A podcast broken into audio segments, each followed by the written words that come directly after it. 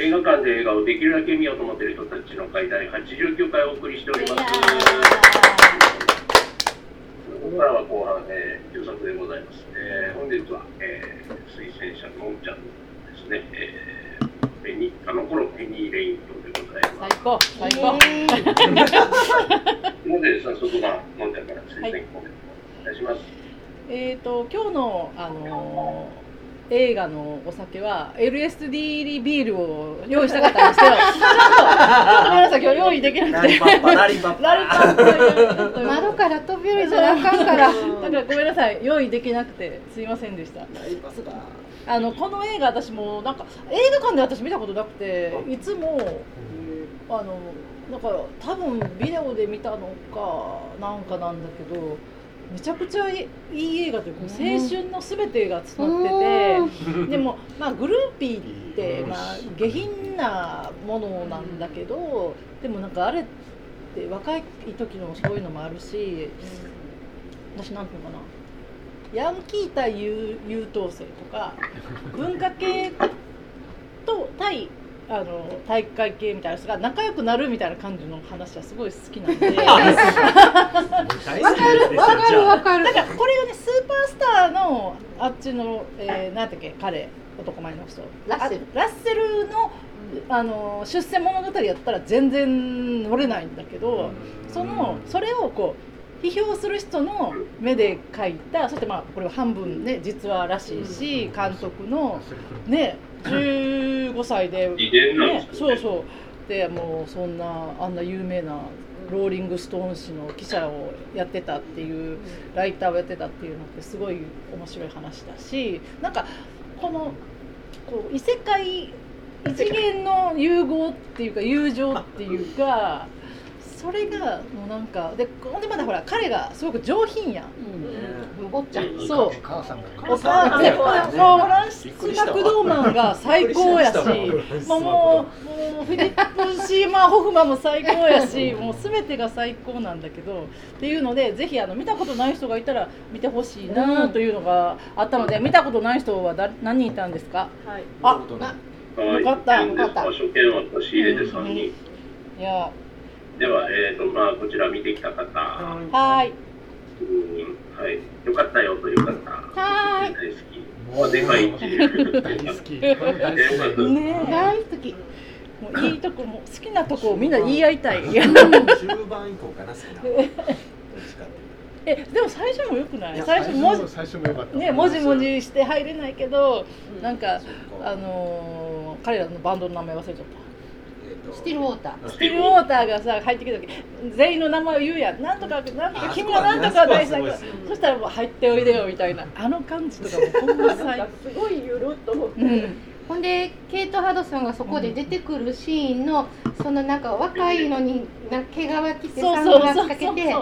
でまあそれなりに貫禄はちょっとあんねんけど、まだまだ若いっていう、うん。あの登場のシーンで彼女がその実はまだ若いけどでもまあすでにいろんな経験をしててでもどこかピュアなところもあってみたいのがもうあのシーンで全部彼女もそう。なんか現れてるなっていうもうそいつそしてあああいう人いたんでしょうね、実際。私あのググルーピーっていう、うん。その単語っていうかその言葉の意味をいまいち分かってないんです知らなかった？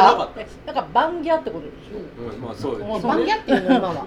今というかその前。文化も知らんかったしうん。言葉の意味もグルーピーで聞聞いたことあるけどどういう意味かも分かってなかったし今回調べて分かった。けどへえ全然だからその辺のそういうバンドについていくとかうん。そういうかんそういう文化をほんまに知らんかったんで。若い人は知らんのかな、うん、だからこのあらすじとかでグルーピーのとかって普通に出てくるけど、全然意味わかんない。そうそうそう。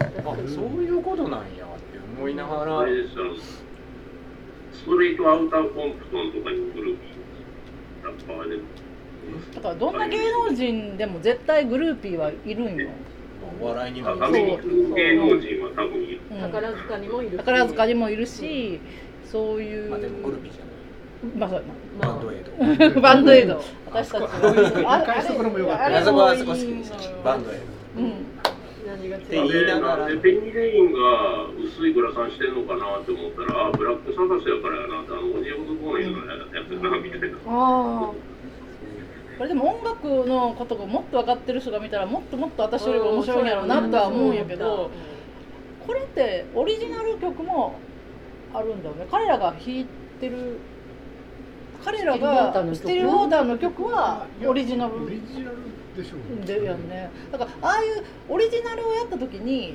よくある音楽映画ってあそこでダサさが出てまうっていうやつがあるやん。音楽がなんかそのめちゃくちゃ最高峰だぜって言ってるけど聞いたらなんかダサみたいな。そういうんがないとかもいいみたいなあー最高。私ああののライブが始まる時のあの卓を映すとかね、あのミキサーを映すとかね、あの感じよかったかあのバンギャを見てて、あ違うバンドエイドを見てて、あのナナっていう漫画のうん。中で、あの主人公の子たちのバンドのバンドエイドがいいてちゃんと。でその中にリーダーの女の人がいてですごいサポートしてるけどその好きなそのバンドのメンバーに彼女ができてもサポートし続けるみたいな。でもやることはやってるんですよ。っていうのでなんかあペニーあこの漫画のモデルってペニー・レインやったんかなとかと思いながら。なんで時代的に時代的には重な7重なるような気が同じぐらい？な同じぐらいじゃん2000年でしょ。7もだって。長いもんね。うん。あれもっと前かも。ね、源流になるバンド文化触れてら。っしゃったんでしょうな。うん。うん。なんか。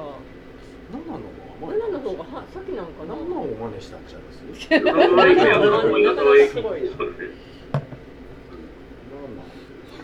7私昔見た時はあのまだ子供子供はいたけどまだなんか子供小さかって自分がお母さんの視点じゃなくて多分ねあのペニー・レインの視点でペニー・レインよりはるかに年上やねんけどペニー・レインの視点で見ててでラッセルがなんかラッセルがさっきのりょうくんの話じゃないけど私がの元彼っていうか昔好きやった人にちょっと似てて。えー、そうめっちゃイケいメンやん。やちゃうねん。知ってる人が聞いたら それはなんかどこが似てるって言われるけど 顔は全然似てないのよ。なんかこう雰囲気とかいろいろそのセそクシー。その時代の感じああいう感じかな。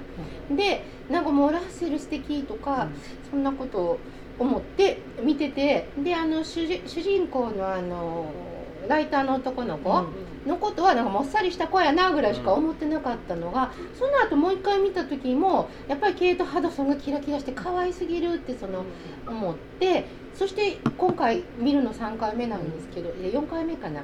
見たら年取ってだいぶ子供が成人した後で見るのが初めてなんですけどそしたらね自分がね視点視点がやっぱ変わってるんですよね。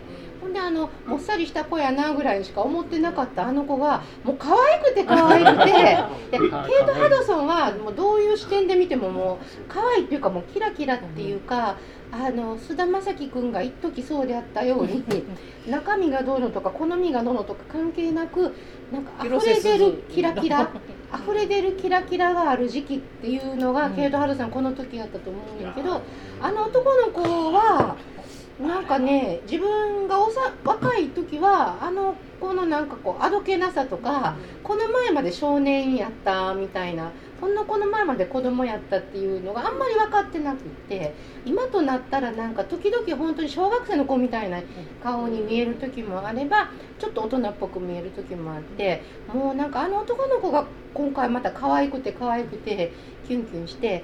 そしてケイト・ハドソンの魅力はいつ何回見ても全然なくならないからもうちょっと見てて辛くもう良すぎて辛くってどの場面も可愛いんだよね。そうやね。でベイビーブローカー見てね。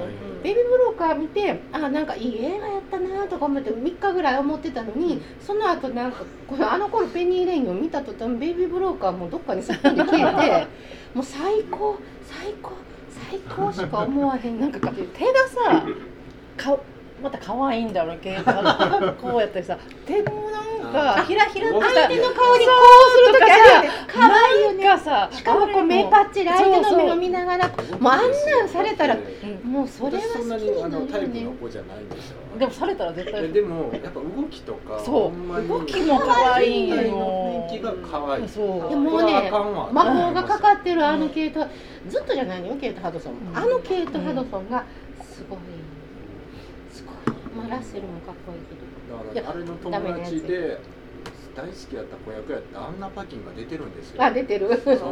だけどもう全然霞んで。ほんもうケイト・ハルソンがキラキラしすぎて。まに出てんのにな思いながら。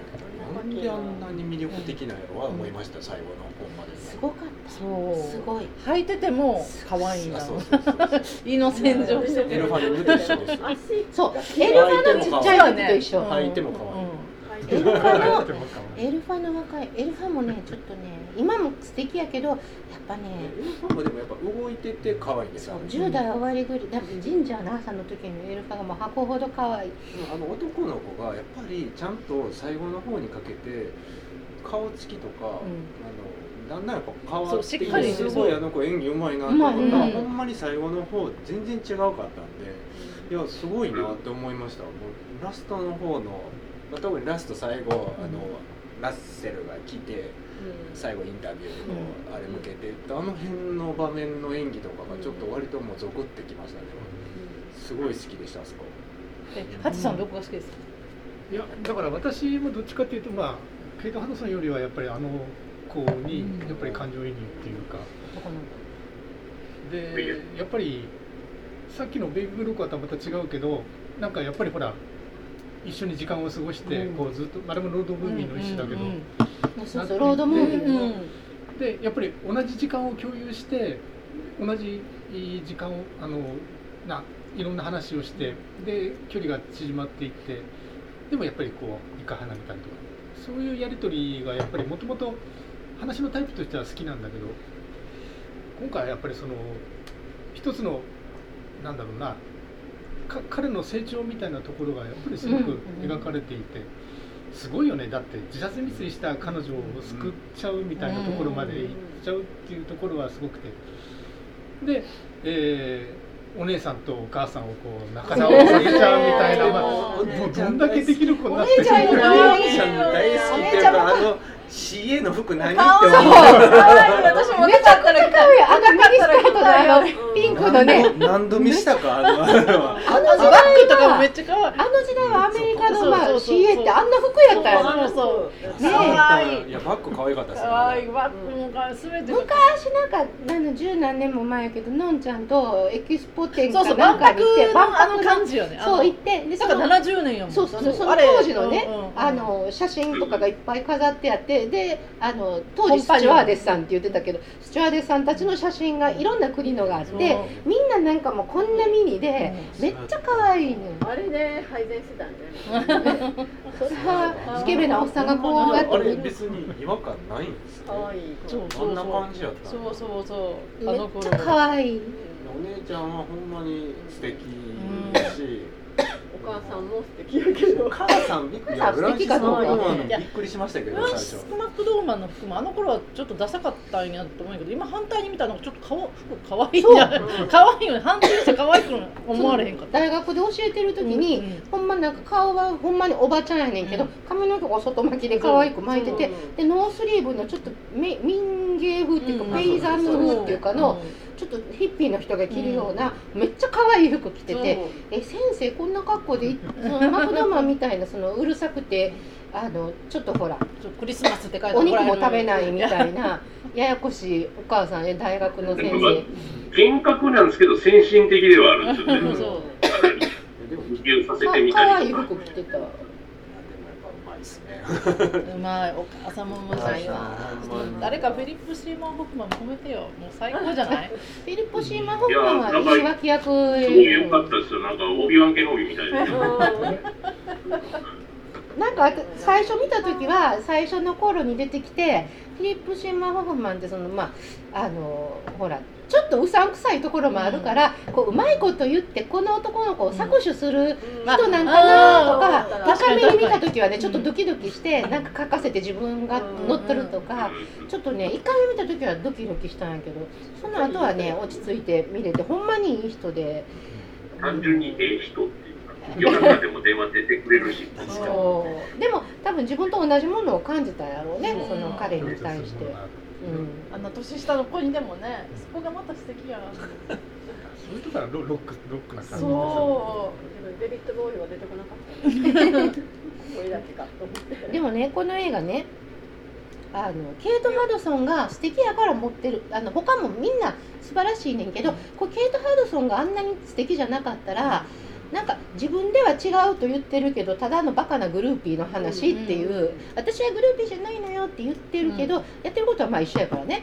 で結局本気の男好きになってしまって、ダメになって捨てられてダメになってとかいうあの本当にその頃すごくよくあったただのバカのグルーピーな話やから、それをケイト・ハドソンがあのキラキラでやるから結局なんかこうそういうやってることそんな、まあ、バカなことをやってても浄化される。彼女のなんか無垢さとか純粋さとか可愛さとか優しさとかがもう全部それを帳消しにしてなんかもう違うねんグルーピーちゃうねんバンドエイドやねん この子はって後ろから言ってあげたくなるっていうかそれでね私がちょっと思い出したのはオードリー・ヘップバーンのティファニーでそう私もすごいで思ってた。であの娼婦の話そうあのか思ホリー・われへん。ホリー・ゴライトリーはなんか自分はもちろん娼婦やとは言わないし、うん。なんかあの人のことをた助けてあげてるとか手伝ってあげてるとか、あの一緒に出かけてあげてるとか、まあそれぐらいのことしか言ってない。けどやってることはただの高級娼婦やねんけど、であの中身もただの高級娼婦やねんけどでもオードリー・ヘップバーンがあんなにキラキラしてて。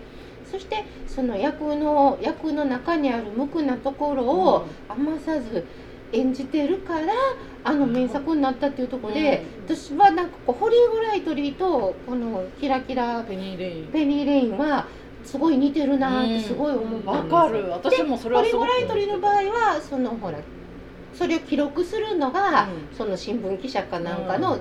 もう一人の彼やけど、作家作家か。そう。でこのペニー・レインもそのペニー・レインのことをちゃんと見ててうん。分かって理解して記録してあげるのは横にいてたそのやっぱライター志望の男の子で、そういうやっぱり記録する人が必要なんよね。そうにやっぱ分かってあげて、うん。彼女のそういうところ分かってあげないとなんかその事実だけを書いたらただのただただの娼婦とただのグルーピーやから、それを理解してきり理解して記録してあげてそしてまあその人のことを本当に好きになるっていう存在がいるっていうのでこの2つの映画は似てるなってなんか今回初めてふっと思った。私も思ってたなんか言語化されてめちゃくちゃ気持ちいいわ今、ほんまに思ってた私も、今もグルーピーっていう文化ってちゃんとある絶対どんなさどんなあの芸能人でもさ絶対ほらもうそういう人はいるもん。いるいるだってあの私が落語会をするような売れてない落語家さんにもそういうガールがいるから なんとかそのちゃうよそこまで寝てるかどうかは知らないけどそういうガールがいるんよ。だからどんな人にもだからもうあんなの本当のスターやったらね、でもほらロックスターのグルーピーっていうのはもうツアーも一緒に行って帯同してさそのもう周りのグループもみんな5人で、でも奥さん来たらみんなで隠すみたいな、そういうやつでそういうのは今はちょっとなんかこの情報化社会では誰かにあのツイッターに上げられたら終わりやしでもなんかまあ昔はもう全然あった。んだからだからあのガーシーみたいに手配するそうそうそうそうそうそう。そういうこと。つながりましたそういうことだから昔ほどねなんか無邪気な感じでは今はないんじゃないかな。ーちなみにこ昔のそういう感じあるよね。うん。昔は割とうね、んどのレベル？でだからあれなんでしょ？言語がえ現現え代現代？はうんオールモストオールモストフェイマス。っていうのはなんかもうもうすぐ売れるっていうことらし一く曲ヒット曲はある。そうこれから売れる前のどの一番ええ時なんじゃん。一番。フェスには出るけど。でもね「 Almost Famous」って、まあ、ほとんど有名って直訳したらそうやけど、映画の中でなんかこう俺たちは Almost Famous だみたいに言う場面があってそのその役がなんかなヒット街道驀進中みたいな、うん。そんな感じの役がついてて、そうそうそうそういう意味なんあれ？とかって思ったよえだってそれこそ最初ほらなんでブラックサバスの前座っていうか、うん。でしょで出てるぐらいのところだからまだ一本立ちしてないっていうかフェスでもでちょっと規模の大きいフェスに出てくるぐらいの、でもローリング・ストーン氏の表紙を飾るぐらいになるんやからこの後そこでブレイクするこの後売れていくんじゃない？いや日本やったら今誰やろうな思いながら いやろ。いや知らんだからあれロックンロールが死にかけてるみたいな時代の話であるっていうロックシングルしなみたいなあそうやな。もう今死んでるもんなそうやな探すにで、あの、ミック・ジャガーが50まで歌ってると思う。あれはねあれネタでしたよあれは笑ったわだいう。だけどあれも笑いながら見ながらいや矢沢だって今でも歌ってるっていうところがやテレビ出てましたからねこれ。矢沢借金返さなあかんからちなみに吉田拓郎この間見たけどすんごい老けてましたよ。ちっちゃくなってたな。ちっちゃくなってた。もう引退だから。うん。みその拓郎にもグルーピーとかついてた絶対拓郎なんかいるわ。有名な人は絶対いるよ。よ用水とかもめちゃくちゃ絶対いる。よそうなんや。そういう文化やったんですね。だからそういうマネージャーとかはそういう女子たちもうまく起業したりするのも一つの仕事みたいなその奥さんとか別の女とバッティングしないようにうまく采配しためっりちゃでもバッティングしたじゃないですか。うん。でもあの女また奥さんがまた思んなさそうな奥さん。やったそうねあの真面目そう、ままあ、彼女。彼女。彼彼女。女彼女が全然捨ててもいいのに。そうなんであの彼女大事にしてんの？ない感リアルで。すそう。いやそう。なんかさ奥さんやったら分かるけど彼女やったら分からんからだだから私はあの彼女がちょっとでもなんかなんていうのちょっとお金持ち感があったからすごい太いお家で援助してもらってるな。そっちもある。あ確かに。で彼女もなんかあんまそう若くなかったやん、確かであのちょっと知的ちょっと知的な感じっていうか、うんうん。もうチャラチャラしてないっていうかちょっとシックな感じだそうったから上品なええとこのお金持ちの人でパトロンなんかなと私は割にあのよ余裕ない感じ面白かったあの女誰や誰みたいな。だからやっぱり余裕がないんでしょう。お金はあるけど余裕あんな見てきたらそら言いますよね。こんな自分の男をケイト・ハドソンがあんな何回もチラチラ見てきたら。絶望絶望するわ。絶望するわ。でも彼女も結局つまみ食いしてたわけそうそうそう。あのバンドでも。ああれも面白かったあのあのね。あれと飛行機のとこね。告白しちゃう。三谷君シチュエーションのコメディみたいな なんかもう面白かったけど。これこのバンド解散せえへんの。かいやなほんまにこれであかんやろあれ解散の絶対うまいこといかへんでもなんかちょっと時代をね2002 2000年って時代を感じるなと思ったのはその彼女がバンドのみんなと寝てるっていうことよりも、俺はゲイなんだの方がみんながすごい大事みたいに言って今やったらなんかそれでみたいな感じやけどなんかもうそれが無事やった後でその秘密が一番重かったみたいな話になるのが2000年ってまだそんなあの時はまだオチでで使われてたってことやもんなゲイがね。あそうかもアイアムゲイが。まあちょっとびっくりした。2000年っていうかまあ時代がそうあそうかそう。かジニー・バロンがいきなりかましすぎですよね。あの、あの俺車で跳ねてるみたいな。あーあったあったあった。人殺したこと、あ生きてるかどうかわかんないけど逃げてんってやつ 犯罪や。それあれは最悪やん。け、お前みたいな。でもなんかあれってあのベビーブローカーでもみんな真っ暗にして好きだよ好きだよ好きだよってやってあれはあったかかかったけどあの死ぬっていう気持ちだけじゃなくて誰かが言うからなんかこうノリでどんどんみんな言っていったんやろうけどあ言のうかな？いやノリででももね死ぬかもしれんぐらいの感じやったんちゃうあそこ。ででだからもうあのキリスト教的な懺そう。悔あーそれはあるんかも。いやでもほら秘密は墓場まで持ってくって言うやん。みんなまだ墓場まだやなんか仏教とか墓場はまだやで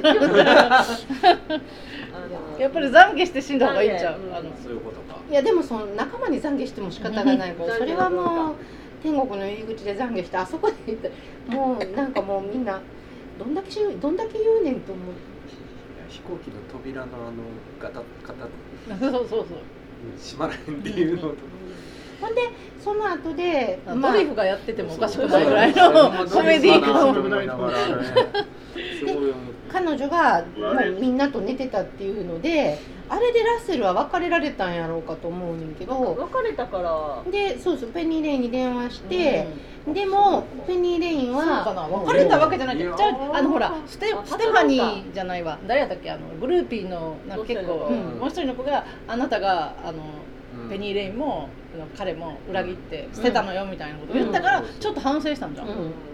であの彼もそのペニー・レインと一緒ではないかもわからないけど彼もやっぱり彼の気持ちの中でもその真実みたいのはちょっとあって、あの根っからの悪人じゃなくって、サファイアさん。そうそうサファイアさん。サファイアさんな。ペニー・レインとやり直したかったんやろうけど、うん。あそこであの住所でねそのウィウィリアムの住所言うところも、うん。映画としてももうちょっとまあうまくまとまりすぎっていうかうまいなってそうや感じなよと思いながらもいいなって思ったあれあの写真見たお姉さんがあのお姉さんが可愛くてかわいいてかわいいミニスカみたいな。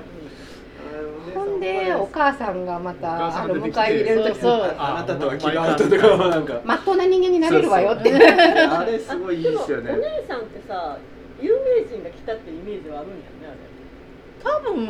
そっか。でもそうやね。ロック好きでもともと。そうやね。そうやそうやもともとはね。あれそうや有名人来た弟のとこに行って言っていう顔かなと思って。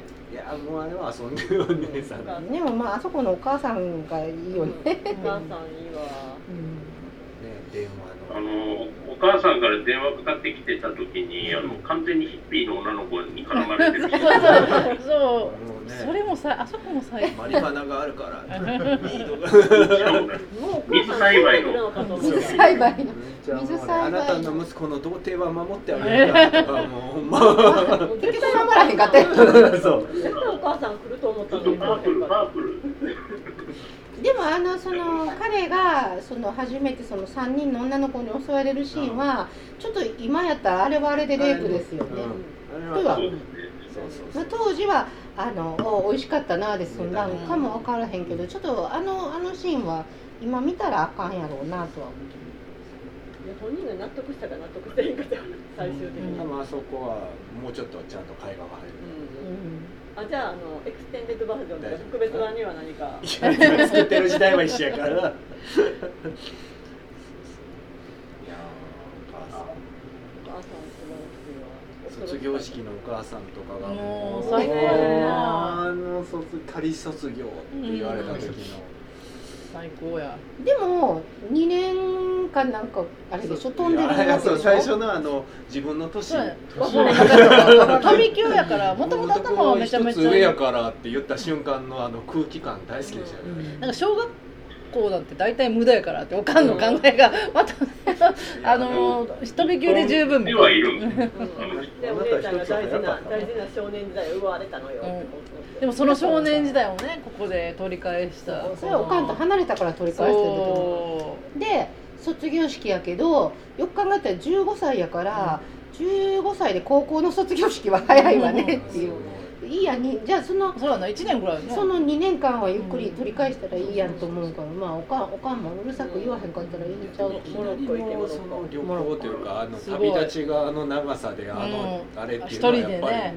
えぐい。でもすよあれはさローリング。厳しいけど尖ってはいる人じゃないですかでもあないにめっちゃ弁護士にしたいんかってう。ん。でもほんまにきついお母さんやったらあれ絶対生かさへんよ、うんうん絶対無理やんな。だまあ子供のその気持ちっていうのは尊重してはるんだなとは思いながら、違う。それはね子供の気持ちを尊重してるんじゃなくて お母さんはリベラルやから自分の思想的に子供をうん。自分の思い通りにするゴリゴリの親っていうのには絶対ねなれななりたくないねん。あなるほど。で子供最の後の一線を踏み越えないそう子供の個人としての人権を認めるっていうお母さんもバリバリリベラルやからでも心の中ではそう。寂しい。寂しい。だから途中でなんかその子供のためにああのこうのとか言ったのになんか途中でバーって私は寂しいのよとか言ってそうそう 愛してる。そう。要するにお前がさ自分が自分の寂しさでブツブツ言ってるだけやんっていうそういう勝手さもありのでもその勝手さを自分には許せないインテリっていうのもありのっていうのでお母さんの苦しい心情もわかるでもまあ子供はいずれ離れるからね。めちゃくちゃいい脚本やね。ほんま最高。うまいわまたほらあのヨン様みたいなさローリングストーン氏のさあの編集長もまためっちゃかっこいいやん。彼もあの何？ヨン様じゃない。豊原なんとか？えっと私はやっぱりとヨン様系みたいなヨンヨン様っぽくなかった。いやでもあのちゃんうんとメモしてたやつ読んだら100ページ増えた。前後増えたそうそう豊原康介ね。えー私はもうえーヨン様やと思ったけど、えあのまあひひげの感じですよ。ひげの感じですよね。色黒な感じ。なんかまああの時代にその音楽雑誌とかのライターとかそういうのやるのはいわゆるこうあの陽キャじゃなくて陰キャの人たちとかのオタクみたいな人とかマイノリティの人とかやったんかなっていうのもちょっとなんとなく思うキャラクターやったな。でも何から何まで最高。みんな愛すべきやし。結構ね前のほらストリートファイヤーなんかさ、うん。見る時によってその印象がガラッと変わっちゃう。まあうん。あのねリニアさんがその見た時にこう視点が変わるってさっき言ったけど、まあ、私は一貫してあの男の子の視点。でまあケイト・ハドソンの視点。ああいうなんか私はほら自分で何かを成し遂げるっていうよりはそういう人たちをこう、うん。見るのが好きっていうのがずっと映画なり何なりさっき言った歌舞伎とかもそうなんだけど、ああいうのを見見るっていうでそれでいろいろ感じるっていうことが好きだったから、うん。ああの子の視点にやっぱりこうはまうんって、今回見ても本当になもう何何十年かぶりで見たけどやっぱりそういうところは変わらないかったかなっていうところで。いや一箇所すっごい好きな場面があって多分映像としてはずっと頭残るところが自殺未遂して、その後にニューヨークの公演をあ2人でやるこの引きのうんうん。ロングのショット。あれがすごい好きで、うん。うん、あれがめちゃくちゃ綺麗な映像やし、もうほんまあの辛い夜がうん。さらで明けた朝みたいなすっぴんみたいなさそうそう。そい。そうそうそれはそれで可愛いよはなちょっと病んでる感じ。一回気になってるのが、そのシーンの直前、だから、あの、胃洗浄してる時に、うん。あれ。彼めっちゃ足見るじゃないですそうか。足そうそうそうそうそう あ足れ。足ないよどういう気持ちで見てんのかいや足しか見えてないんじゃんうん足しか見えてなかったんじゃない結局俺ねいや一瞬あ見えなかったから。そういうかことか。足ガン見してるのかどっちかやろあ多分足しか見えてなかった。あとはあの巨体のお医者さんの体で隠されてて、ねあそう来戦場あ辛いって思うな心配してる表情と撮ってるけなんどかあの胃に通される管のそう。管を飲めって言われてあんなもん飲めあれを飲むだけでゲロってなあれあんなるよねやり方するんやあの時代の胃洗浄大変やなと思って。あれ領事でしたね、本当に言い笑ってるっていう。あただ本当にそのリアルに。コースカットして持ってきたみたいな。噛むなしなんでよか飲まれへんわでもねケイト・ハドソンも16歳の設定やからね。そう。だってほら男の子と年やって15歳。18あれ？私もあれでもあれ嘘17やと思う。あれ私も誰が考えたんですか16私も15そこでは私もは言わなくてそうだったの？って言うから彼が15で私が16っていう設定やと。16か私全部嘘やと思ってた。えそんなもっと上やと思うで。えとだって私はもう。だってあれは10代でしょ。うん。全然10代10で私もう二十歳前後やと思っえてケイトさんもっと上かと思ってたもん。いやいやケイト・ハドソンは10代の。えでもその後10代の子がモロッコ行く？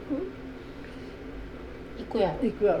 ケイト・ハドソンはあの子は行きますよ、うん。怖いけど。でもえなんかもうちょっとだから年の差あるような感じあると思うねんけど16ってことはないと思うけど。でもずっとその18私も17私もなの。本当は16本当は私もなの。本当は15え？っていうのがあったからこれは16なんかなと思って。ずっと下げていっただけやと思ってていやあれは多分10代のうん。危うさだからとああいうその結局まあやってることはグルーピーでバカやんっていうのを考えるときに16歳の女の子やったらどんなに大人ぶってても16歳やからそれは本気に好きになっちゃうし。ラッセルは何歳の設定なのねあれ。俺20 20代。20代過ぎてるうんでしょ25、6半ば。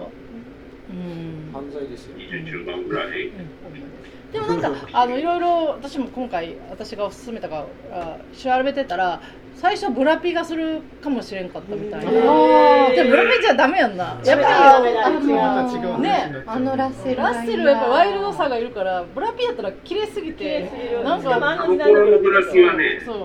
あそっか、う今のブラピじゃないもんね、ん。うん、えもうジョニー・ブラックとかあの頃今リバランスするあんな美しさ絶頂の時のだまああれあんまり美しすぎてもダメ。そうそうロッカーやからさ。ちょっとどうせひげもじゃで汚らしくしてて、でもまあおお前顔が綺麗すぎてムカつくとかって言われ まあそこそこ魅力のあるハンサムででいい役いい配役やったと思う、でも私あのー、ボーカルの人も好きやボーカルの人も結構好き私はあの辺の人間関係もあのなんか T シャツのあの T シャツ後ろボケボケ顔がないみたいなそのあののギターなんてあのバンド長続きしないからあれあのウィリアム T シャツ1個そっとカバンに入れたけどそうそうそうそれでも取っといたら絶対あのスティルウォーター有名になった時めっちゃプレミアつくやつそうそう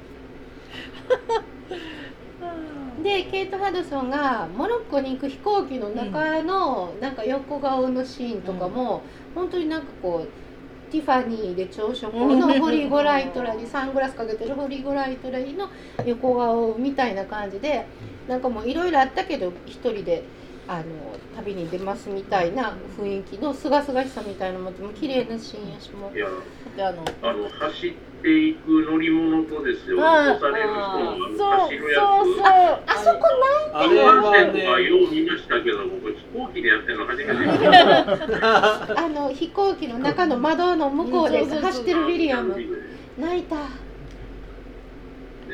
れ電車やったらよう見ますよこの間の電車やったらよくセブンみたいな。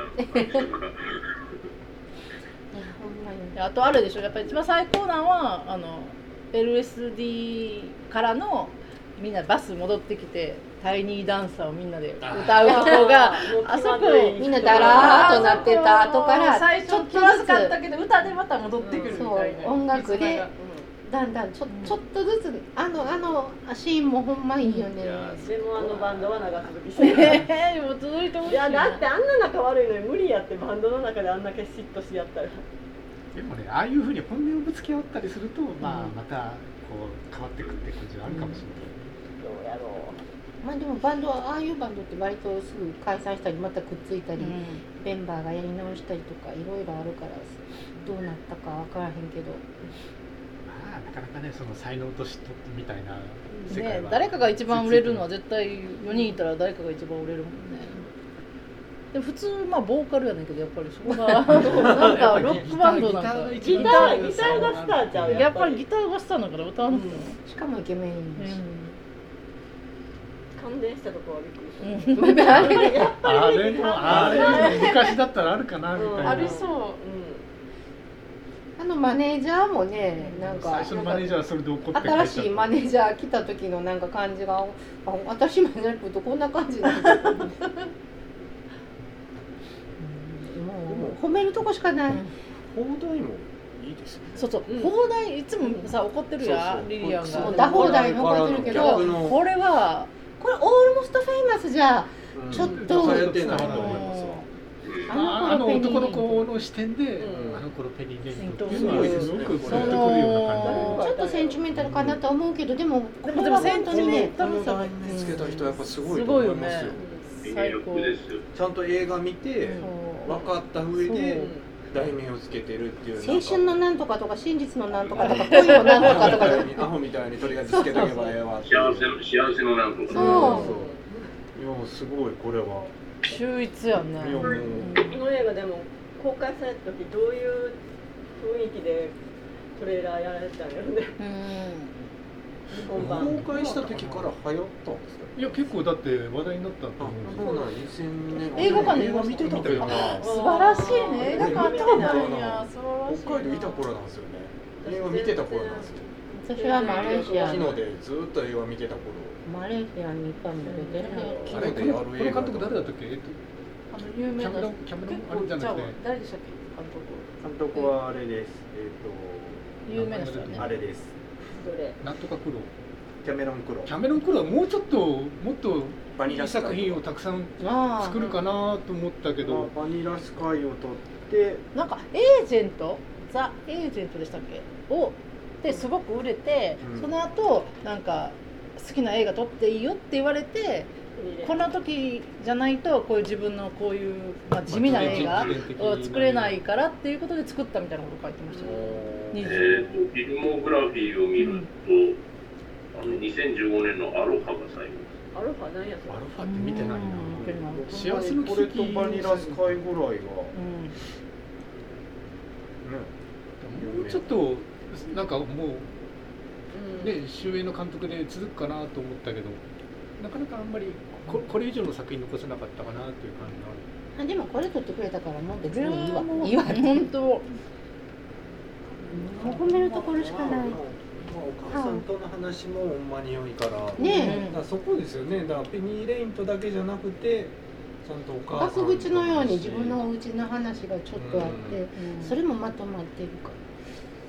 ペニーレイントだけの話やったらそんそこまででもそれだけでも200点ぐらいいいねんで、いいねんで。でもあのお母さんのそこに話とか綺麗にはめてってるのそこにさらにあれは好きなんだ。あのお姉さんが出てってでスーツケースとか開けて、で LP レコードがこうなって、あれをこう見ていくシーンもあれも好きなんでレコード一枚一枚ね。そうそうそうそう。あのうん本当に名盤ばっかりベッドの下にそう。ベッドの下に自由があるからとか、うん。あんいいよね。お姉ちゃん最高。ちゃんにあんでもあれな言葉レコードはお母さんが家にいない時に聞いてます。よ結構大きいことやな、いたら無理やお姉ちゃん、あの彼氏は続いてるんですかね。別れてると思う。アホやもん。だけどアホやもん。いかにもそん。な感じで、もうお母さんにも失礼な感じやったしね。お姉ちゃんあんな賢いのに男。ほんまね、お姉ちゃん賢い。お姉ちゃんはもうあの家から出た一心でどどれでもええねん。みたいな、まああんな親母さんいたらそら出るわ。今まああれで戻ってきて。スリービルボードで出てた。そうそうそう。ですよ、そうですよ。だからびっくりしましたよ普通に。あのタイトルのあの最初にこう名前が出てきたあれも全部手書きなのもいいんだよね。最後まで。最初のそうそうそう。最後のあれも最後だけカリカリってね、可愛い。ラストもラストもラストでさいいですね。途中までだけあってあとはほら結あとは構あのテキストっていうのが多いけど最後の最かわいい。後の最後まで全部ああいうデザインっていうか、ああいうところはやっぱアメリカ映画のなんかいいところお金もかからないしね、あれ。可愛い可愛い。最高や。もういい悪いところがいいもう見つからへん悪いと好きすぎる私ももう好き。もうベイビーブローカーぶっ飛んだ。そうなんよ悪いねごめんねで最初の方のうんちょっと私はあのあの男の子がこう入っていく場面なんかこう体に行く場面とかはこう恥ずかしい場面を見ると恥ずかしくなるから すごくいたたまれない気持ちになってしまうっていうので最初の方ちょっと辛かったですよねなんか、あのでっかいあのおっさんにの。うん、もういろいろちょっとそういう、でも経理ゆるゆる。うでもまあ彼は彼であの坊ちゃんやけどガッツはあるよね何回もね。ごいですようん。ほんで電話でなんかあのローリングストーンしかかけてきない「ハロー」とか言って「あとか言って 急に低い声大人の声出して「It's me」とか言って言うところがまたででなんか顔はおぼこいし子供っぽいのに声は結構ね大人な声で聞くと結構大人なんですよね。ねベッカムより大人。ベッカムより大人。あハンドソンはあれから？ん私もケイト・ハドソンこれ以外はあんまり知らないんだよなんかラブコメとか出てるよ。ごめんちょろっと出て最そ初の後結出てないんじゃない構続いて出て最近あんまり見ない。でもシーアの映画に出てるんですね主演で。シアシーアが監督した「Life with Music」ってこの間やってたんですけど。主うん演ケイト・ハドソンへえあの主役の男の子もさっき見たらなんか全然顔変わってああ子供やもんね。ひげも生えてないひげ生やして。ほんまにでもないな知ってる映画が。でもあんだけ素晴らしかったら他が難しいよね。うん。こんだけこの一つの映画で。なんだか実力あるのにあかんかったていうかもうそのキラキラの時期っていうのがやっぱりあるからね。あとそのケイト・ハドソンがキラキラめちゃくちゃキラキラしててんけどそのケイト・ハドソンのお母さんえっとプライベートいや映画には出てないけ,、あけどあ実のお母さん。あゴールデンフォンゴールデンフォンも若い時あのコメディラブコメとかコメディをやってた女優さんなんですけど、えっと、若い時の映画とかはあのケイト・ハドソンみたいな可愛さはちょっとまた違うけど私もそんなに見てないけどプライベート・ベンジャミンやったかな。プライベート・ベンジャミンはもうすごいおた面白くてなんやこのコメディアンコメディエンヌこの女優さんなんやと思ってでもそれからゴーデンホーンは いくつか見てて、ね、年取ってからの映画もコメディエンヌとして面白いねんけどやっぱプライベート・ベンジャミンの時の若い時の可愛さが可愛さ面白さがすごくってでケイト・ハドソンがゴールデンホーンの娘やって聞いた時にあなるほどなーってすごいなんかもうなんかそこは本当にこのお母さんやからこうかっていうのは納得したあのでプライベートベンジャミンをもどっかで見れたら見てください。バード・オブ・ワイヤーも良かった。よねケイト・ハドソンが今度ナイブズ・アウトの2に出はる。内部造とおどんなーの？あの探偵の。どうやったかな？メル・あギブソン。メル・ギブソンとああこれのへ2えに出ます。あとはに美しくな。あ、それはもう年取った人が久しぶりのでかい映画じゃこうす。るないうん。プライベート・ベンジャミンも見たことない結構上の方に。ね。あれも好きな話だね。陸軍かどっかに入ってってっていう話。そうそうそうもしそう。なんかしてちょっかあのと良くなってきてるんかなお嬢ちゃんがね。私が私が課題にしたからちょってきたかそこ。らいやケイトハドソン最高。あの頃の。うんあのポスターのデザインもなんかいい、うん。ですね。なんかあの時代になんかそちょ一番最初ミニシアターが流行った時代のうん。ミニシアターに貼ってある感じのポスターとは思いました。すごい。いいポスター。アメリの横に並んでそう。うん。悪い人悪い。人うん。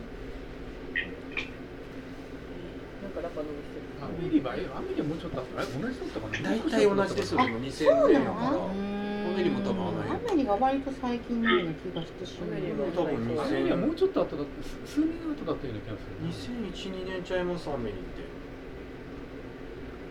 あんまり。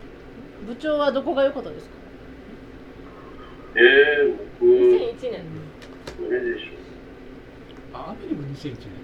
あじゃあ僕もえ同じ。のー、アラリパメリはラリパですかシアで見た。ラリパッパ。ラリパパ。パパ。そうです。ラリパパ。好きですけどね。ラリパッパって最近絶対言わない。ラリパパ言わない久々にラリパパってき字幕で入ってて笑いましただから、ラリパッパテって思ったけど、70年代の話やから正解なんかな。いやあれはすごい。屋根の上でラリパ。僕、だから、ささ最高におもろかったのは、あの、すごいヒッピーの女の子出てきたからです。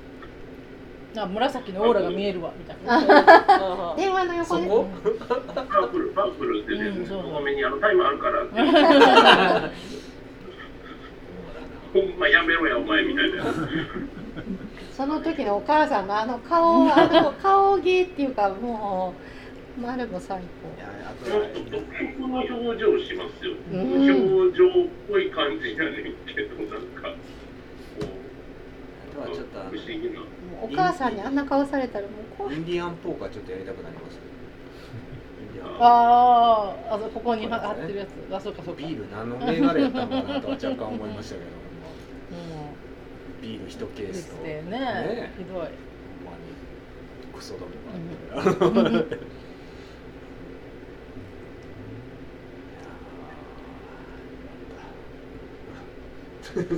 最高としか言いようがない褒めることしかない。すいません。うん。はい。